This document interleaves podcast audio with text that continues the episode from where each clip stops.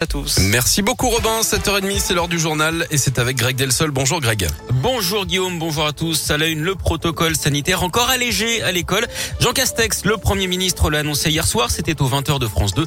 La mesure entre en vigueur dès aujourd'hui avec une idée directrice, Léa Grillet, éviter la pagaille et tenter de simplifier la vie des parents et des personnels de l'éducation. Oui, alors concrètement, si votre enfant est cas contact, trois autotests suffisent désormais, le jour J puis à J plus 2 et J plus 4. Si le premier autotest est négatif, une attestation sur l'honneur suffit pour qu'il revienne en cours. Il faudra quand même pratiquer les deux autres, mais plus besoin de tests antigéniques ou PCR. L'école fournira une attestation pour les obtenir gratuitement en pharmacie et 11 millions de nouveaux kits doivent être distribués dans la semaine. Autre nouveauté, si un cas se déclare dans la classe de votre fils ou de votre fille, vous n'avez plus à le récupérer immédiatement, mais à la fin des cours. L'objectif est clair, maintenir les écoles ouvertes à tout prix. 10 453 classes sont fermées actuellement. C'est 2% du total, a rappelé le Premier ministre hier.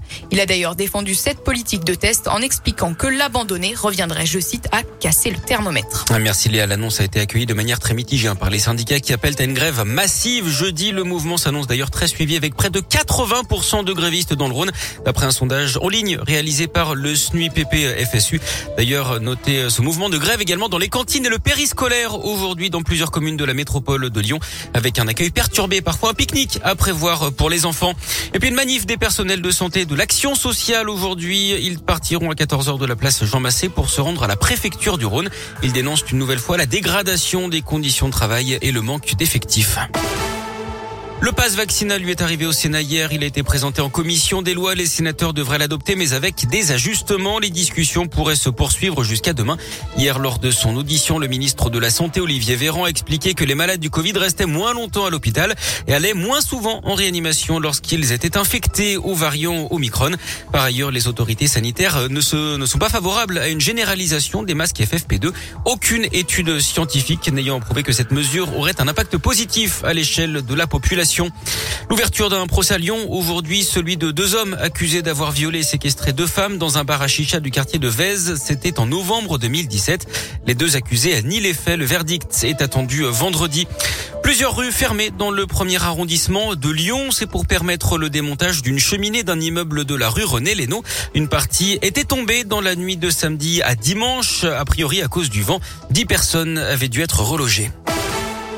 L'actu sport à Lyon, c'est du rugby et cette mauvaise nouvelle pour le loup. Le deuxième ligne, Kylian Gerassi, souffre d'une rupture d'un ligament croisé du genou droit. Il devrait être opéré la semaine prochaine. Sa saison est d'ores et déjà terminée. Bonne nouvelle, en revanche, pour les fans de l'Asvel. On connaît la date du match d'Euroleague face à Monaco. La rencontre devait se jouer vendredi dernier, mais elle avait été reportée à cause de cas de Covid dans l'effectif villeurbanais. Le choc aura finalement lieu mardi prochain à 20h à l'Astrobal. Et puis en tennis, le retour de Novak Djokovic sur les ah. en Australie. Le Serbe a été aperçu ce matin en train de s'entraîner sur le cours central à six jours du début de l'Open d'Australie qu'il a remporté neuf fois. C'est un record. La veille, il avait déjà remporté euh, une manche de son bras de fer judiciaire avec le gouvernement quand un juge a retoqué l'annulation de son visa et lui a permis de sortir du centre de rétention où il est resté quatre jours. Le numéro mondial n'est toujours pas tiré d'affaire hein, puisque le gouvernement australien peut quand même toujours ordonner son expulsion du pays.